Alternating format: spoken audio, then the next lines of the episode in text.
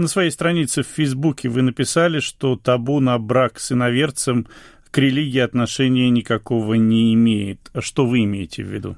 Табу на брак с иноверцем – это вообще явление довольно позднее. Достаточно указать, что, например, Моисей был женат, естественно, и на иноверке, и на иностранке. Более того, именно от своего тестя, медианитянина, он, по предположению многих историков, из современных сошлюсь на Рами Едовина, израильский историк, именно оттуда он получил представление о едином Боге, о Яхве, о запрете на идолопоклонство.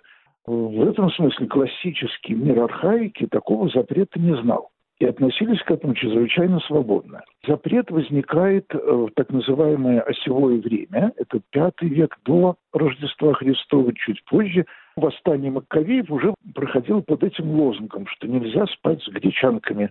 Причем заметим, что запреты касались прежде всего и только всего мужчин, потому что это было патриархальное мачистское общество. В средние века часто все чуть-чуть менялось в иудаизме.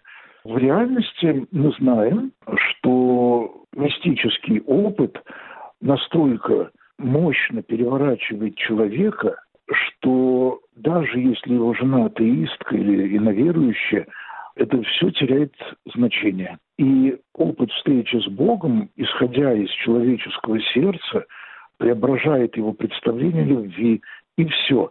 Если это опыт веры в Бога Библии, и тем более в Сына Божия, то этот опыт не сужает способность жить с человеком других взглядов, а бесконечно расширяет.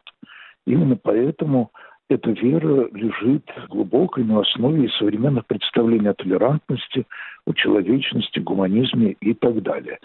А вот сегодняшний тренд на правое и вне религии, и внутри религии связан с тем, что информационная революция приобщила к знаниям, к просвещению миллионы, даже миллиарды людей, то есть люди уже научились читать, но еще не научились понимать, не научились не бояться знаний, не научились использовать знания. Но в обретенные знания они используют, как ученик волшебника, используя метлу, плохо используют, получается разрушение. И тогда религию, в которой они впервые кое-как начали разбираться по-неофитски, используют для наведения порядка, стабильности, единства, тогда как религия совершенно не про эти земные вещи, а про любовь, надежду и веру. Ну и все-таки, если в одном браке один человек расценивает, скажем, фигуру Христа как Сына Божьего, другой это не признает, как эти различные взгляды могут уживаться, на ваш взгляд? Психологические механизмы мне неизвестны, но я воспользуюсь старой русской поговоркой «ночная кукука дневную перекукует». Это не о том, что секс важнее веры и всего прочего. Это опять о том, что потенциал любви таков, что он умеет примирять людей разных вер. И в этом смысле семья – ячейка толерантности, ячейка политкорректности. В конце концов, гендерные различия в религиозном опыте чрезвычайно велики. И в этом смысле христианин, мужчина верует, конечно, далеко не так, как христианка. Совершенно другие акценты расставляются. Ничего страшного в этом нету. И, наконец, сохраняется свобода, потому что а если человек потеряет веру, Именно для христианина это принципиально, потому что наша вера не от плоти и крови, не по наследству, а от Духа Святого – а если Дух Святой отвернется от меня за мои грехи, от жены не отвернется, и что я тогда буду делать? Это называется у богословов привилегия апостола Павла.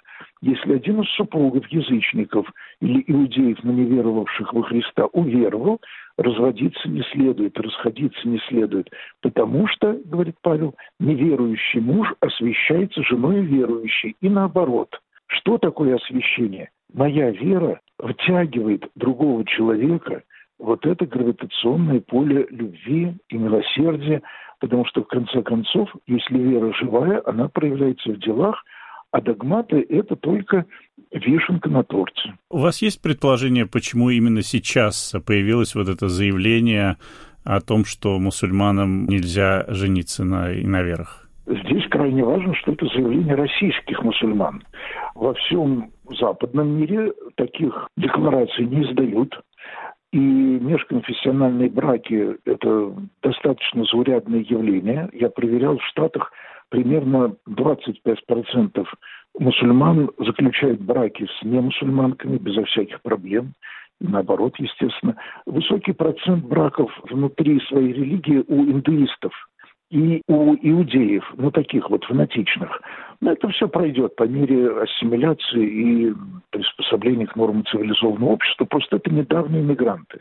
А в России, я думаю, это прямо связано с тем, что российский ислам, тот, который издает заявления, заявления, о которых сообщают, заявления, о которых говорят в парчевых халатах, это ислам, выращенный Кремлем еще со времен Сталина, как он вырастил свое особое православие, свой особый иудаизм. Почему этот ислам сейчас вдруг стал раскручивать эту тему? Потому что приказали из Кремля. Почему приказали из Кремля? Это вопрос сложный. Подозреваю, что это связано с хитрыми многоходовыми комбинациями, которые выстраивает кремлевский тоталитаризм по Турции, Азербайджану, Армении и так далее. Это заигрывание с исламом, и логика тут всегда в пользу правого, то есть закручивание гаек. И в православии, и в иудаизме, и в исламе диктатуре Кремля угоден тоталитарный наклон, который мы и видим.